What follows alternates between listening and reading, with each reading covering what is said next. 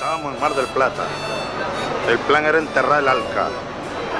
Pero éramos un grupito como mosqueteros, como tres mosqueteros contra, contra un batallón.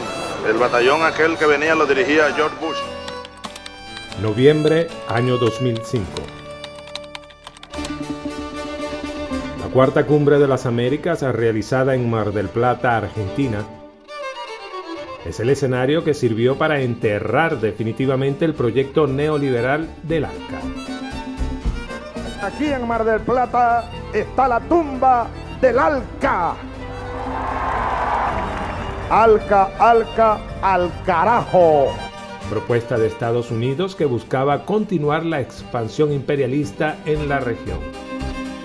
Expresidente de Argentina, Néstor Kirchner nuestros pobres, nuestros excluidos, nuestros países, nuestra democracia, ya no soportan más que sigamos hablando en voz baja.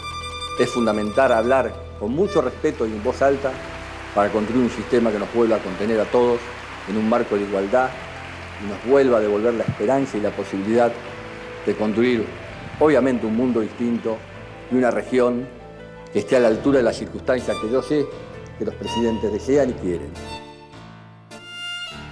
A partir de aquel momento, con la derrota del ALCA, América Latina y el Caribe cambiaron.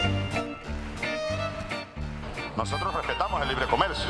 Bien decía Lula, no es una cuestión ideológica esto, pero el libre comercio no va a solucionar nuestros problemas de empleo, ni de pobreza, ni de miseria. Olvídense de eso, los que todavía creen en ese cuento. Ahora, al mismo tiempo, yo pediría lo siguiente, la deuda externa ya lo comentaba el primer ministro de Barbados. Ese tema no se va a discutir. Ya la hemos pagado casi tres veces y debemos más que cuando comenzó la deuda. ¿Es qué cosa es esta? Nos están saqueando, pues. Nos están saqueando.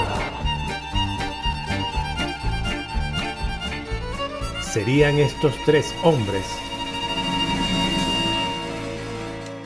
Hugo Chávez, Néstor Kirchner, Lula Silva, juntos lograron derrotar la propuesta del ALCA.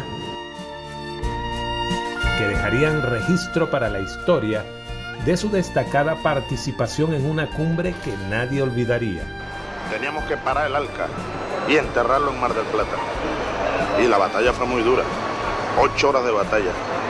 Y hay un momento en que Néstor me dice, Hugo, ven acá, cuando yo necesite que alguien hable y vamos a, vamos a derrotar a esta gente por cansancio vamos, le digo, cuenta conmigo. Y aquí no nos vamos hasta que no los derrotemos.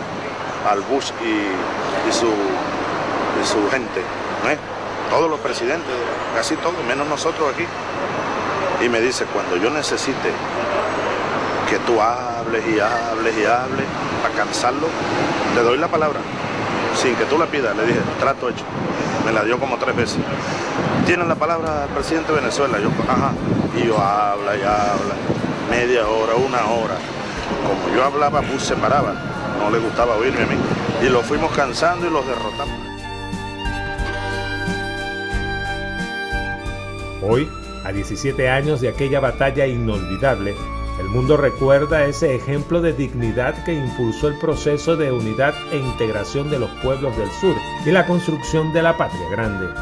A nosotros nos toca, compañeros y compañeras, ser los parteros del nuevo tiempo, los parteros de la nueva historia, los parteros de la nueva integración, los parteros del ALBA, la alternativa bolivariana para las Américas. Narración y montaje. La gran mayoría de nuestros pueblos le dicen no al ALCA porque nuestros pueblos saben lo que eso significa. Hugo Guanipa.